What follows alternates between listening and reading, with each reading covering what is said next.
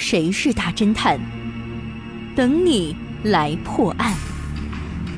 上山微电台娱乐出品。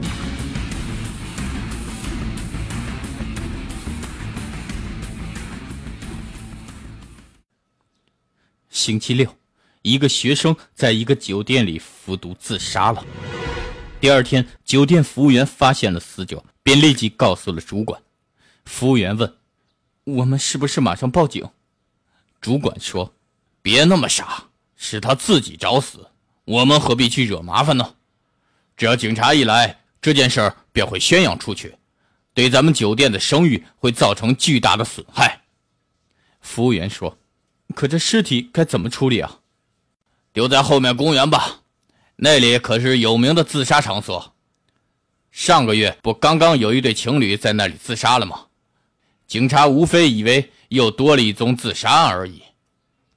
当天夜里，当所有的旅客都睡着后，服务员和主管便悄悄地将尸体抬到了后面的公园里。他们在草丛中找到了一张被人丢弃的报纸，便决定把尸体放在报纸上面。然后将遗书塞到死者的口袋里，并把有毒的杯子放在了尸体脚边，让人看起来真的像是死者在公园里自杀一样。主管和服务员也做得十分利落，没有留下丝毫跟自己有关的证据。第二天早上，尸体被发现了，经过验尸后，证实死亡时间应该是在星期六晚上九点左右。警探丁小山在观察过现场之后说道。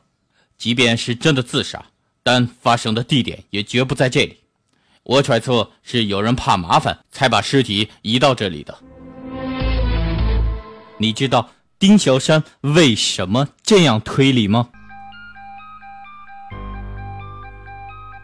你猜到答案了吗？想知道正确答案吗？请关注微信平台“上山之声”或 SS Radio，输入“酒店”来查看你的答案对不对吧。